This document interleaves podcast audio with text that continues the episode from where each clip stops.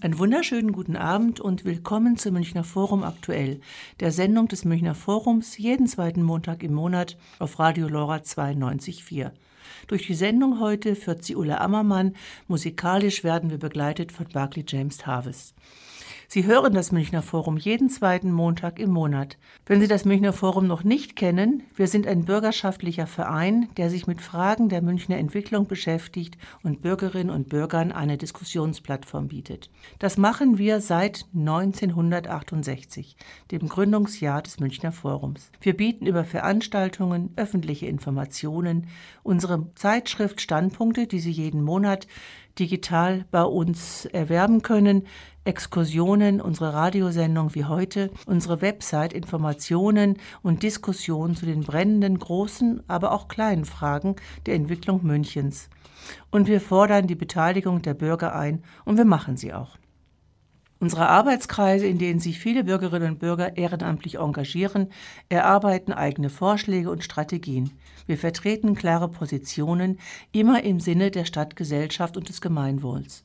Die Bandbreite reicht von der Verdichtung über Wohnraum bis zum Bodenrecht, vom Kunstareal bis zur Alten Akademie, von der Isar bis zum Olympiapark, von Freiham bis zum Hauptbahnhof.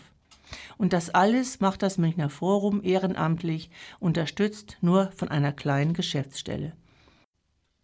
50 Jahre, ein halbes Jahrhundert Diskussionsforum für Entwicklungsfragen.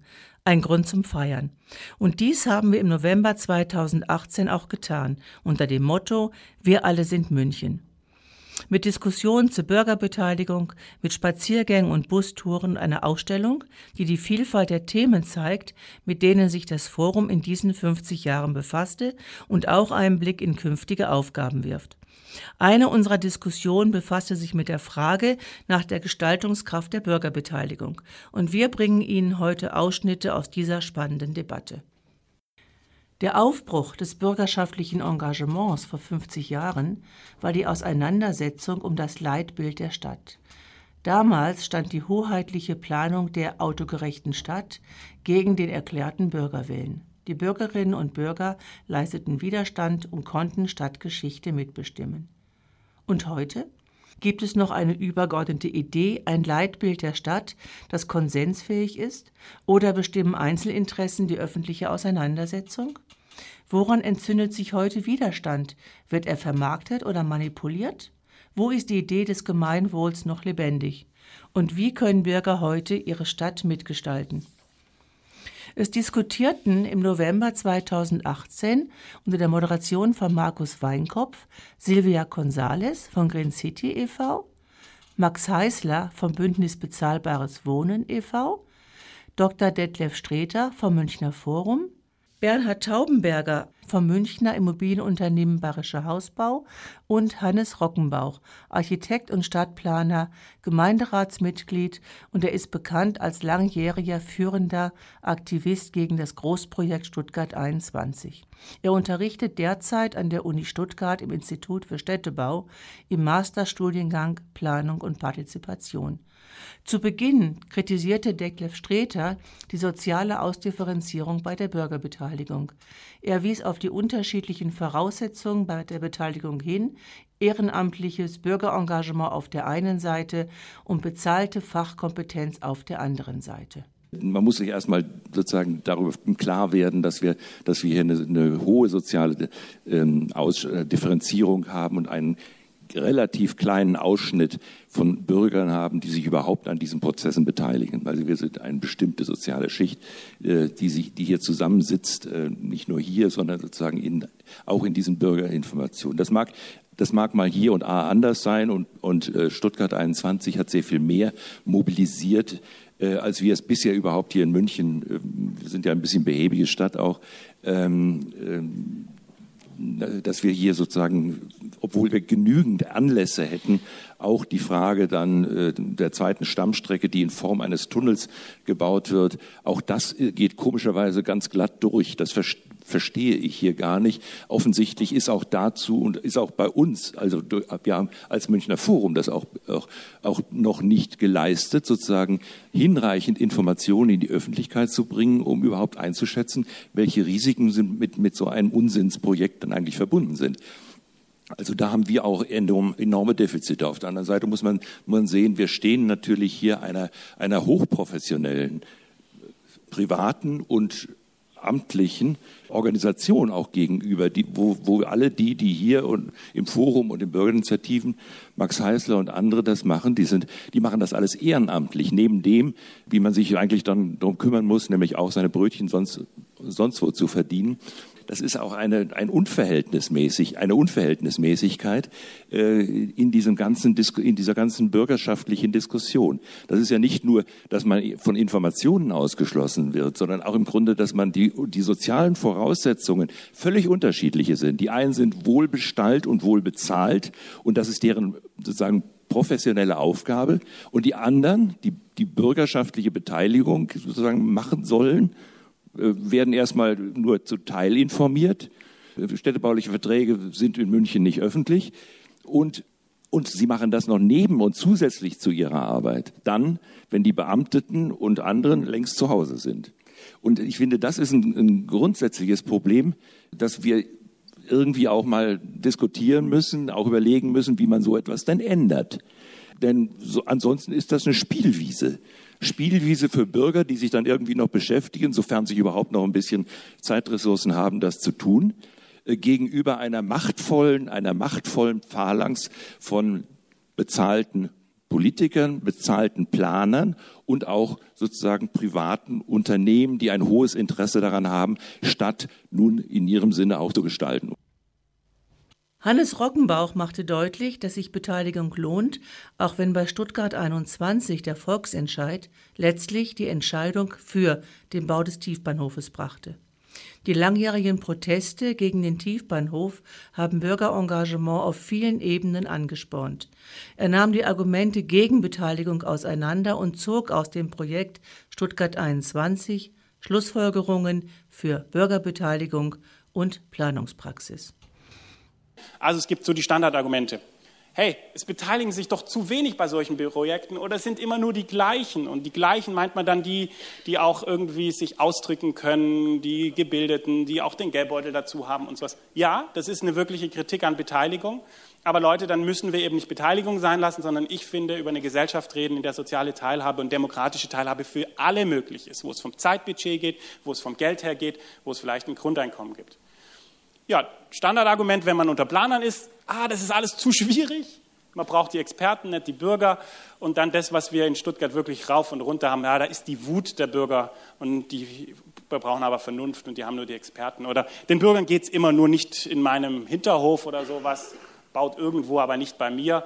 Ähm, also wir haben doch die Gesamtverantwortung und die können die Bürger halt nicht.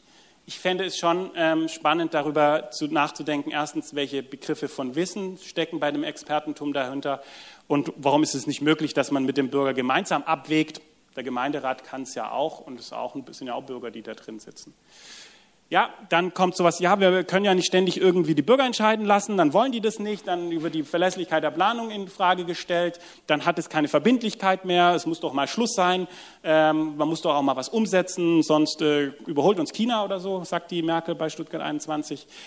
Also ich finde, da müssten wir über unseren Politikbegriff reden. Ich glaube, es wäre clever, dass wir Politik nicht als einen Prozess sehen, wo es immer darum geht, für immer und immer der Einzige zu sein, der Recht hat, sondern dass wir vielleicht sowas, ich habe mal frech gesagt, provisorische Politik, wo man mal Fehler machen darf, wo man mal was ausprobieren kann, aber sich darauf einstellt, dass Fehler passieren und deswegen auch schon andere Entscheidungen trifft.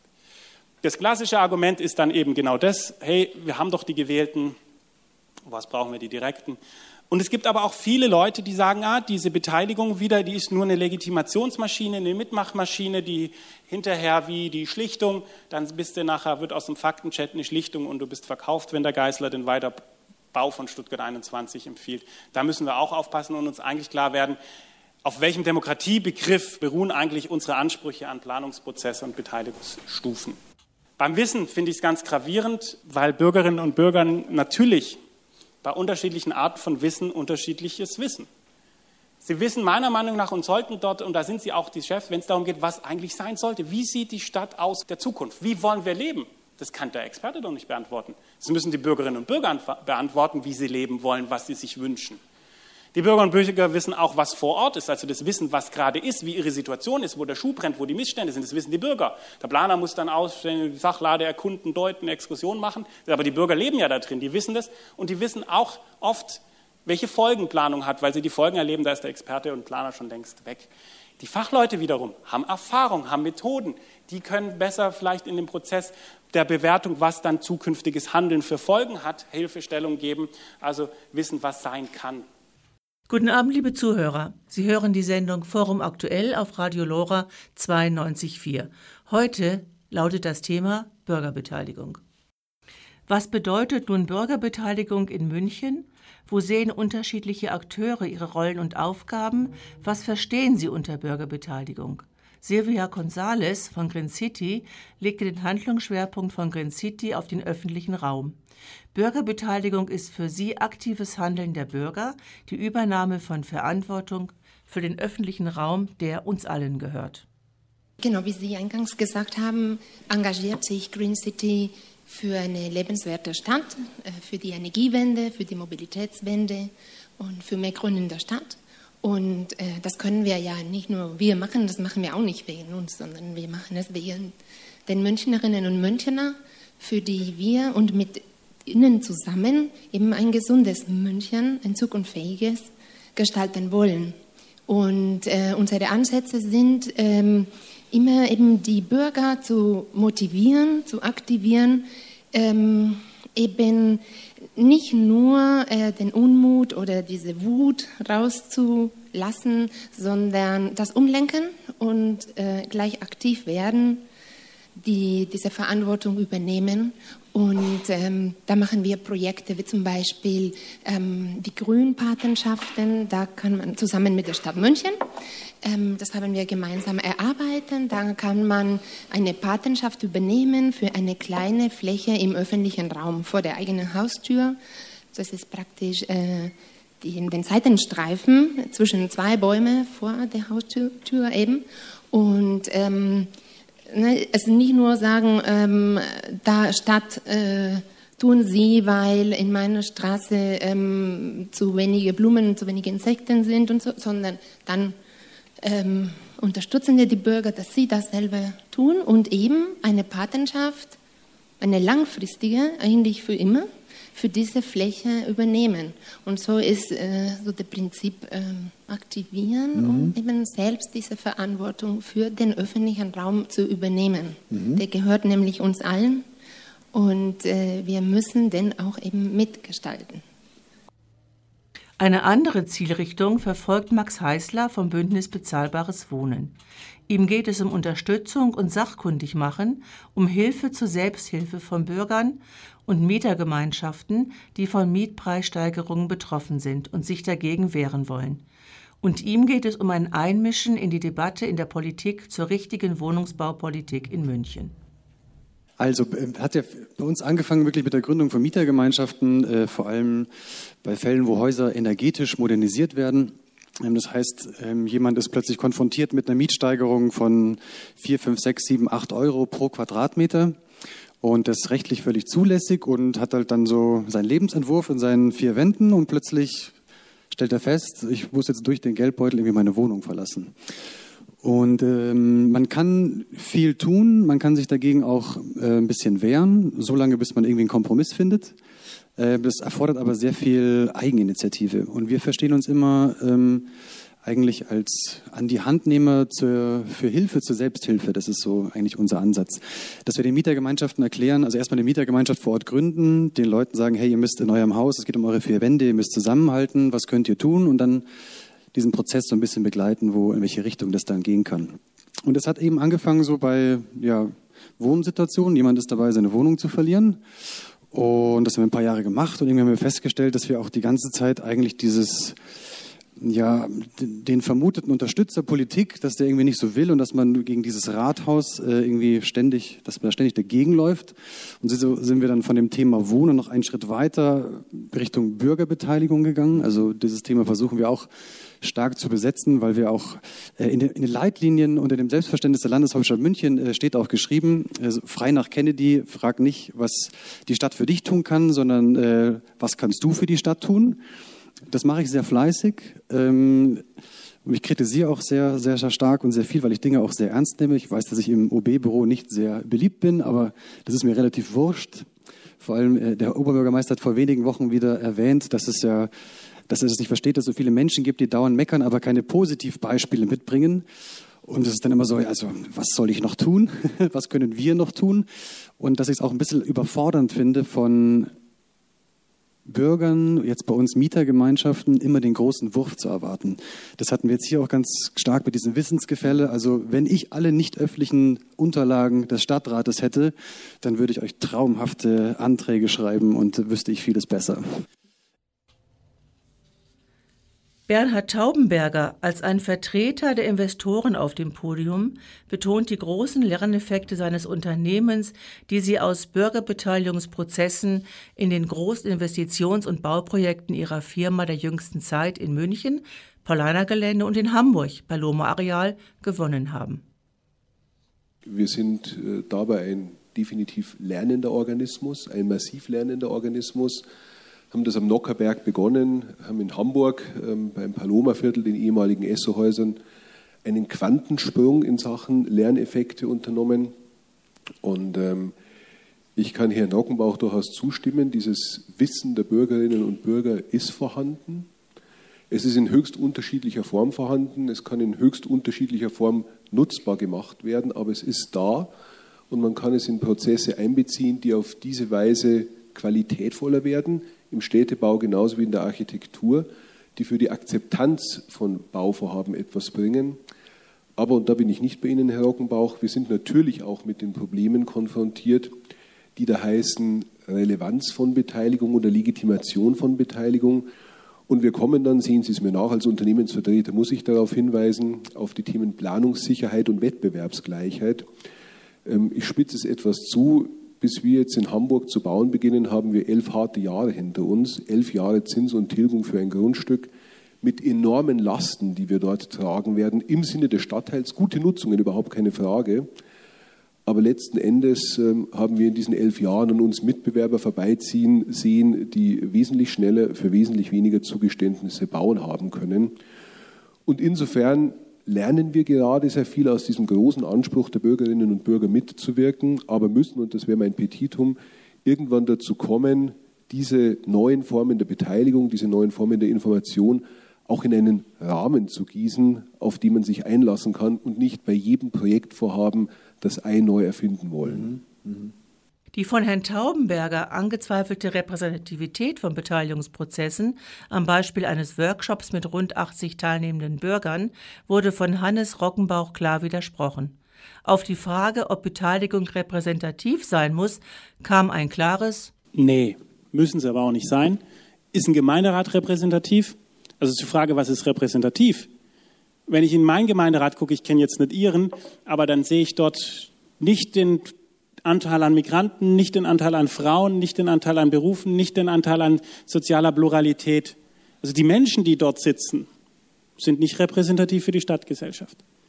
Sie sind aber legitimiert durch eine Wahl.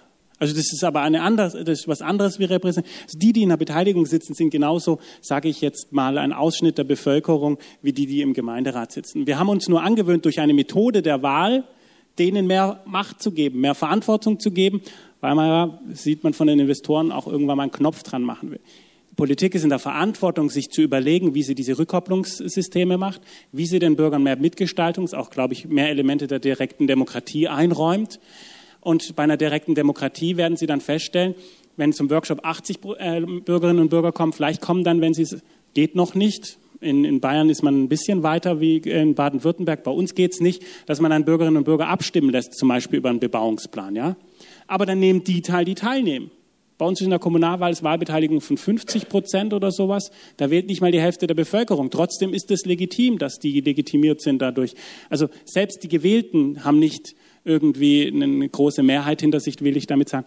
So, deswegen glaube ich, dass die Politik und die Verwaltung sich durch eine Reihenfolge von kooperativen Verfahren und dann aber auch schon direkt demokratischen Verfahren zu Ergebnissen vorarbeiten sollte, und da ist der Investor dann ein Teilnehmer, ist halt ein Teilnehmer. In der Demokratie ist einer halt nicht so viel wert wie andere. Er hat aber sonst nicht mehr Macht. Das finde ich ganz wichtig, dass man das klar macht, weil sonst vergessen wir eins, wir leben im Kapitalismus, da gibt es Eigentum an Boden und das ist die größte Krankheit, die größte Macht und das stellt anscheinend Demokratieprozesse grundsätzlich in Frage. Auf das angesprochene Informationsgefälle zwischen Investoren, Politik, Verwaltung und Bürgerinnen geht Max Heißler ein. Wie bringt man die Bürger in all ihrer Unterschiedlichkeit auf einen gewissen Informationsstand, der sie zum wirkungsvollen und angemessenen Eigenhandel befähigt? Das wollten wir von ihm wissen. Was bei uns passiert ist, die Mieter wenden sich an uns. Also die kriegen irgendwo den Tipp, so schreibt ihr mal an und macht da mal was, dann gibt es einen Termin und wir bitten dann immer, dass man halt sich zusammensetzt und mal einfach wir kommen vor Ort vorbei, wir schauen uns die Situation an und plaudern einfach so ein bisschen aus dem Nähkästchen, so ein Infotermin. Und dann kommt es ganz stark, äh, stark darauf an, was das für, für Menschen vor Ort sind, die wir da treffen. Also was für Interessen haben die, also eine Mietergemeinschaft, klar, jeder will irgendwie in seiner Wohnung bleiben, möchte sie bezahlbar haben, aber die, die Interessen sind dann doch sehr unterschiedlich. Der eine wittert vielleicht sogar die Chance, ah, ich könnte mich rauskaufen lassen, vielleicht kann ich da viel rausholen, weil ich wollte eh wegziehen. Jemand anderes ist dann eher so, oh Gott, wie soll ich das stemmen? Also ich habe zwei, drei Kinder, beruflich ist gerade schwierig, wie soll das weitergehen? Und da ist ein ziemlich großes Spannungsfeld dazwischen. Und ähm, ich glaube, das Erste ist, dass wir sehr viel Information reinbringen und vor allem Bedenken erstmal abbauen. Da sind sehr viele Fragen da. Wie ist das rechtlich? Kann man da überhaupt was tun? Und dann versuchen wir einfach mal dieses Feld blank zu legen, zu sagen, okay, es gibt die Möglichkeiten, man kann von A bis Z, das kann man so ungefähr tun. Und bestimmt fällt euch vielleicht auch was ein, was wir noch nicht auf dem Schirm haben. Und dann braucht es eigentlich Leute, bei denen das auch fruchtet. So, und da kommen wir auch wieder zu dem Thema Gefälle. Also wenn wir jetzt zum Beispiel in, einem, äh, in in, zu einem Wohnbau kommen, wo es äh, um Sozialwohnungen geht, wo dann sehr wenige vielleicht den Einladungen folgen, äh, Verständnisschwierigkeiten oder sowas da ist und wir laden mittlerweile sogar dreisprachig ein äh, und nehmen je nach Bedarf auch jemand mit, der äh, auch andere Landessprachen beherrscht, ähm, ist es trotzdem auch kulturellen Unterschied. Die einen sind dann eher, okay, ich kann jetzt hier nicht mehr wohnen, das wird quasi fest äh, als Grundlage genommen und man sucht sich schon irgendwie was anderes oder mit Familien und kümmert sich dann irgendwie um sich selbst. Während dann vielleicht eher so der geneigte fast Mittelständler dann sagt, ähm, ja, aber das ist doch in München schon immer so gewesen, was kann man denn dann tun? Und wer ein bisschen darüber hinaus ist, vielleicht auch ähm, das haben wir jetzt gerade bei der Ausspekuliert-Demo, die wir dieses, äh, dieses Jahr gemacht haben, festgestellt. Da hat es jetzt auch äh, Bürgerinnen und Bürger in dieser Stadt getroffen, die, ein, die sehr gute Jobs haben, die sehr gut vernetzt sind und die das ganze Know-how mitbringen, um Dinge auch zu starten. Also weil wir haben die letzten Jahre uns immer gewundert, das ist die teuerste Stadt in ganz Deutschland und keiner geht auf die Straße. Es passiert nichts. Und jetzt haben wir quasi die größte Mieterdemo, die München hier hatte, ähm, auf die Beine gestellt. Und es hat eben auch ein Level an Betroffenheit gebraucht, dass wir, dass Leute betroffen waren, die gute Jobs hatten ähm, und auch einfach viel Know-how mitbringen und auch diese Freizeit investieren konnten, andere Leute dann ähm, mit mit an die Hände zu nehmen. Was da, also es braucht eine bunte Mischung an Menschen, die dann Interesse haben und was das Wichtigste ist, ist einfach Informationsklarheit. Und dann kann jeder für sich entscheiden, ob er jetzt bereit ist, was für seine eigenen vier Wände zu tun oder nicht. Auch Green City informiert, wie Silvia González beschreibt, die Bürgerinnen sogar über grundlegendes demokratisches Basiswissen. Erstaunlicherweise wenden sich viele Bürger oft direkt an Green City, wenn sie etwas zum Beispiel über ein Projekt wissen wollen, und sie wenden sich nicht an die Stadt. Wir bekommen ganz viele Anfragen, also auch in Bezug so auf, auf diesen Informationsfluss, was Sie gesagt haben. Ähm, also ich finde, in der Stadt München ähm, gibt es ein tolles Rathausinformationssystem mit, ganz, mit allen ähm, Infos, Beschlüsse und überhaupt zu allen Projekten und Themen der Stadt. Im Internet. Ja, ja, ja. ist aber unmöglich auch für denjenigen, auch für mich, die das täglich nutzt. Wir haben jetzt natürlich diese neue Seite München Transparent, das ist viel benutzerfreundlicher. Trotzdem, es wundert mich, dass mich die Leute anrufen, wenn sie über irgendein Projekt in der Stadt Bescheid wissen. Und das heißt irgendwas. Ne? Wenn die Bürger irgendwie googeln und, und bei mir rauskommen, mhm. dann hat die Landeshauptstadt ein Problem. Herr Taubenberger unterstreicht die Wichtigkeit der Vermittlung von Informationen in Planungs- und Beteiligungsprozessen und betont die Auswahl der richtigen Partner und Offenheit auf allen Seiten. Ich glaube, ganz, ganz wesentlich ist, dass man, und das ist das, was Herr Heisler gesagt hat, die richtigen Partner aussucht.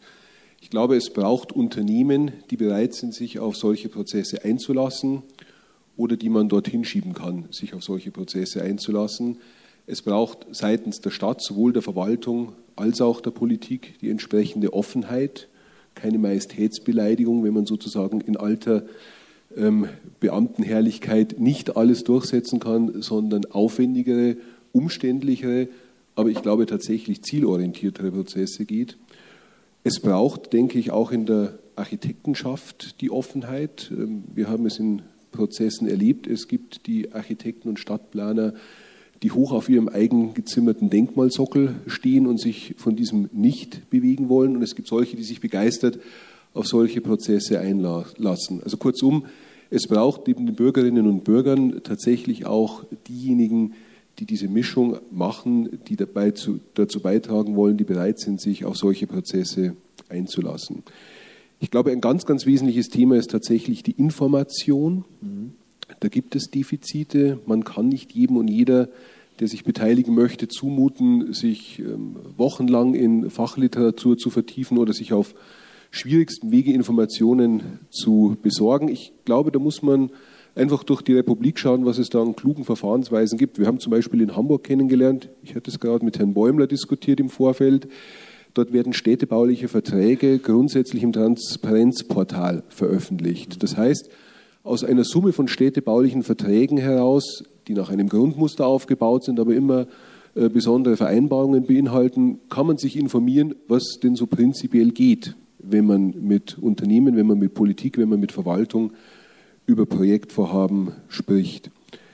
Und ein ganz, ganz wichtiger Punkt, ähm, man muss Angebote bieten, der Beteiligung und der einfachen niedrigschwelligen Beteiligung. Da komme ich, wie ich das vermutlich viel zu oft tue, aber das ist so unser Lernprozess schlechthin, nochmal auf unser Hamburger Projekt zurück, wo wir ähm, uns darauf eingelassen haben, eine vorgezogene Bürgerbeteiligung über Aktivisten, Stadtplaner, Künstler, Sozialarbeiter aus dem Stadtteil heraus zu organisieren, die sogenannte Planbude. Hier liegen im Übrigen noch Prospekte, ähm, die den Wettbewerb, der daraus entstanden ist, dokumentieren.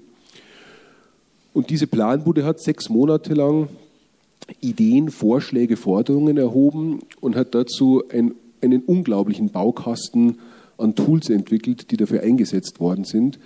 Von der simplen Knetmasse oder den Lego-Bausteinen, mit denen gebastelt werden konnte, bis hin zum ähm, kompletten Entwurfsset für den pensionierten Architekten mit viel Zeit. Die Bürgerbeteiligung war unmittelbar vor Auslobung des Architektwettbewerbs und die Qualitäten, die in diesen immerhin 2300, da bin ich beim Thema Legitimation, in diesen 2300 Rückmeldungen, Ideen äh, zum Ausdruck gebracht worden sind, klug verdichtet von denen, die es organisiert haben, sind auch unmittelbar in die Auslobung des äh, sowohl städtebaulichen als auch hochbaulichen Wettbewerbs eingeflossen und haben, das muss man definitiv so feststellen, das, was jetzt rausgekommen ist, wir haben jetzt gerade den städtebaulichen Vertrag unterschrieben, das existiert jetzt nur in der Entwurfsfassung, aber das, was dabei herausgekommen ist, nicht nur auf eine unglaublich breite Legitimationsbasis gestellt. In beiden Wettbewerben mit Stadtteilvertretern wurden die Ergebnisse einstimmig angenommen, sondern haben es schlicht und einfach auch besser,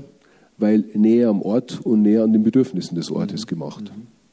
Guten Abend, liebe Zuhörer. Sie hören die Sendung Forum Aktuell auf Radio Lora 92.4. Heute lautet das Thema Bürgerbeteiligung. Wie frühzeitig ist überhaupt Beteiligung sinnvoll? Da befinden wir uns in einem Dilemma, sagte Hannes Rockenbauch. Denn Bürger engagieren sich häufig erst, wenn die Berger vor der Tür stehen. Und da ist es erfahrungsgemäß schon fast zu spät. Ich glaube, das ist eine sehr schwierige Frage ist, weil natürlich es schon so ist, dass derjenige, der sich engagiert und der zu einer Beteiligung kommt, eine Konkretheit braucht und einen Anlass braucht und auch die Möglichkeit, einen Gestaltungsspielraum zu sehen. Und wenn man sehr früh und sehr abstrakt noch unterwegs ist in der Politik, mit den, in der Verwaltung, dann ist es natürlich relativ schwierig. Ich habe das vorher beschrieben. Ähm, ich habe 1996 das erste Mal Unterschriften gesammelt, um mitzuentscheiden bei Stuttgart 21. Und 2010 waren dann Zehntausende auf der Straße, als der Bagger kam. Weil davor man wirklich dachte, das geht an uns vorbei, das kommt nicht.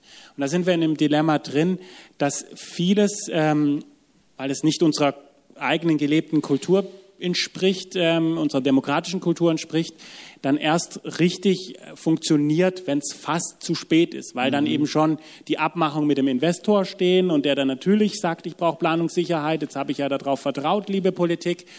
Und ähm, es dann vielleicht auch einen Entwurf braucht oder ein Modell braucht, ähm, ja, oder eben wie bei uns den Bagger braucht, der dann sagt, die machen das jetzt tatsächlich kaputt, dass der Bürger dann sagt, da läuft was schief. Ich glaube nichtsdestotrotz, dass es eine Bringschuld ist der politisch Verantwortlichen, die Transparenz von Anfang an zu machen, unabhängig von der Zahl, wie viele teilnehmen, mhm. müssen die Sachen öffentlich zugänglich sein. Und es ist natürlich schwierig in Stadtentwicklungsfragen ich sage mal, in Stuttgart hat der Stadtrat jahrelang den Leuten ihre Stadt unterm Hintern wegverkauft. Aber das ist ja nicht öffentlich. Das sind alles nicht öffentliche Sachen. Jeder Verkaufsvorgang ist nicht öffentlich. Ja, jetzt können Sie von mir aus die Summen schwärzen oder sonst, aber um wie viel Quadratmeter? Also diese ganzen Sachen sind nicht öffentlich, weil sie dann wieder Geschäftsgeheimnisse, weil wieder Wettbewerb. Und was ich sagen will ist, ähm, wenn wir das mit der Transparenz ernst meinen, dann müssen wir uns auch da angewöhnen, dass wir ganz anders umgehen, was bei uns dann irgendwie berechtigte Interessen von Investoren oder Firmen angeht. Das ist ein Widerspruch, weil der Bürger diese Sachen dann nicht wissen darf, nicht mitkriegt. Und dann schleicht sich eben das ein, dass man dann da immer zu spät kommt. Ich meine, ähm, Herr Heisler hat es ja gesagt, also wenn er das wüsste, was da alles nicht öffentlich beschlossen wird, dann könnte er auch gescheite Vorschläge, äh, nicht gescheite, macht er, aber ähm, ich meine, noch bessere Vorschläge machen oder fertige Konzepte machen. So. Also deswegen die Transparenz, die Offenheit, die Zugänglichkeit in barrierefreien Medien und sowas muss da sein. Das ist in Stuttgart genauso, ich weiß es nicht, aber auch schlecht, ähm, was das angeht. Man muss aber diese, diese, äh, diese Eigentumsfrage, die dann oft der Transparenz oder diesem wirtschaftlichen Interesse, die der Transparenz entgegensteht, lösen.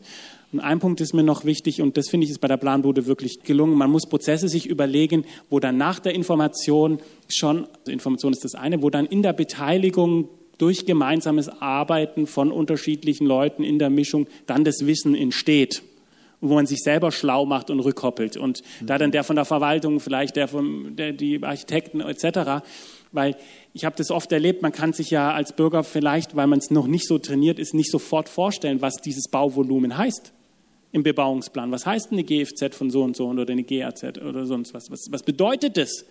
Das muss man halt mal sehen. Und da könnten dann wieder die, die das eben jetzt mal, sage ich, im Volumenmodell leicht machen können, Architekten etc., die können das visualisieren oder im Modell zeigen. Wie hoch wird denn das dann wirklich? In der Schweiz stellt man Gestelle auf, da sieht man, wie hoch das Haus wird. Das macht man ja nicht zum Spaß, sondern dass man das dann erfahren kann. Da kommt was und es ist so hoch weil dann da vielleicht auch der Plan dann nicht mehr. Ich glaube, über, über solche Methoden dann des Erforschens, Ausprobieren, Visualisieren ist neben der Information, die dann vielleicht vertextlicht ist oder verbildlicht, ist ganz wichtig, das im öffentlichen Raum sichtbar zu machen. Und dann muss es eine Ebene geben, die dem Bürger sagt, das, das nächste, es lohnt sich mitzumachen, weil du, und das ist jetzt schwierig in Deutschland, weil du am Ende mitentscheidest. Jemand, der um 5 Uhr aufsteht und hierher kommt, um sich weiterzubilden und um über Demokratie zu reden, der aber damit sein Leben nicht verändern, verbessern und der hat das, wie ist das für mich relevant bei all dem, was mich schon an Existenz plagt? Wenn er aber konkret in seinem Viertel entscheiden kann, ja, kommt da jetzt ein Projekt, wo die Miete bezahlbar ist, wie sieht es mit meinem Spielplatz aus und er entscheidet damit, dann ist es plötzlich relevant. Deswegen bin ich großer Fan davon, dass wir mehr mit der direkten Demokratie auch in der Stadtentwicklung arbeiten, nach all den Informationen und gemeinsamen Workshop und sonstigen Prozessen, weil dann ist es plötzlich existenziell für sein Leben von Bedeutung, dass er da mitmacht. Er verändert was. Und er führt die Mitbestimmung zu einer Umverteilung von Ressourcen, ähm, von, von Zeit. Und das ist notwendig, damit, ähm, glaube ich, wir eine Bürgerbeteiligung in einer anderen Qualität hinkriegen. Aber das ist jetzt die Demokratiediskussion. In der Stadtplanung und in der Bürgerbeteiligung treffen sehr konträre Interessen, Zielvorstellungen und Flächenansprüche aufeinander, auch bei den Bürgern selbst. Bernhard Taubenberger weist auf die Ambivalenz der Bürgerinteressen zwischen Egoismus und Gemeinwohlinteresse hin. Wir treffen bei unserem Projektvorhaben in unterschiedlicher Quantität und unterschiedlicher Qualität auf begeisterte Bürgerinnen und Bürger, die unglaublich viel Zeit opfern, um mitzuwirken, mitzugestalten am konkreten Projekt, aber auch darüber hinaus ihren Stadtteil. Das ist ein unglaublich inspirierendes Erlebnis und das hilft uns, Dinge zu entwickeln, die hohe Akzeptanz und hohe Qualität haben. Wir treffen aber auch auf Bürgerinnen und Bürger. Und wer heute die Süddeutsche gelesen hat, was die verfehlten Ziele des sozialen Wohnungsbaus dieser Stadt betrifft, hat hier die Begründung dafür bekommen, die ganz explizit sagen, dass sie keine Migrantinnen und Migranten in ihrer Nachbarschaft haben wollen. die uns nicht explizit und öffentlich, aber insgeheim sagen, sie könnten ihren, Prozess, ihren Protest schon ein bisschen drosseln, wenn wir auf den Kindergarten verzichten würden oder den Kindergarten auf die andere Seite des Projektvorhabens setzen würden. Wir treffen auf Bürgerinnen und Bürger, ich sage mal deutlich, auf einen Rentner mit viel Zeit und einem Enkel, der Internet kann und auf Bürgerinitiative spielt, aber letzten Endes geht es nur darum, die Verschattung der Terrasse, die vielleicht eine Viertelstunde länger mit dem Neubauvorhaben im Schatten liegen würde, zu verhindern. Also es gibt neben dem unglaublich intensiven Willen zur Gestaltung der Stadt, der immer noch auf zu viele Bürden und zu viele Hemmnisse trifft, gibt es auch einen puren Egoismus. Und ich war noch gar nicht beim Thema Höherbauen, da haben wir in München ja auch eine ganz leidvolle Erfahrung mit diesem Frauenkirchenturmdenken, das hier herrscht. Es gibt viele Bürgerinnen und Bürger, die einfach aus einer puren, egoistischen, eigentumsgetriebenen Sicht heraus das verhindern, was diese Stadt dringend bräuchte, nämlich schnelleren, besseren Wohnungsbau, insbesondere auch für diejenigen, die sich München schon bald nicht mehr leisten können oder schon nicht mehr leisten können. Und auch da, denke ich, müssen alle ansetzen. Das kann keine Aufgabe allein von Politik sein. Max Heißler macht das übergeordnete Dilemma deutlich, in dem sich die Stadtpolitik, aber auch die Bürger befinden auf der einen Seite mehr bezahlbaren Wohnraum zu sichern und zu schaffen, auf der anderen Seite die gesunden Lebensbedingungen zu erhalten. Und er plädiert dafür, dass sich die Akteure an einen Tisch setzen und ihre Interessen offen auf den Tisch legen. So ergeben sich oft überraschende Lösungen. Das Spannende ist ja, wir sind in einer sehr angespannten städtischen Situation, ähm, wo sehr viele Interessen kommen. Wir brauchen irgendwie brauchen wir mehr Wohnraum, heißt es. Dann haben wir gleichzeitig eigentlich eine ökologische Nische als Stadt, die irgendwann auch überreizt oder ausgereizt ist. Wir haben den Wunsch nach Natur, Grün und auch einer gesunden Stadtgesellschaft. Und das Wichtigste eigentlich an so einer Situation ist, dass man sich zusammen an den Tisch setzt. So, und dann weiß ich, Green City legt drauf, das und das und das ist uns wichtig. Ich lege hin, das und das ist mir wichtig.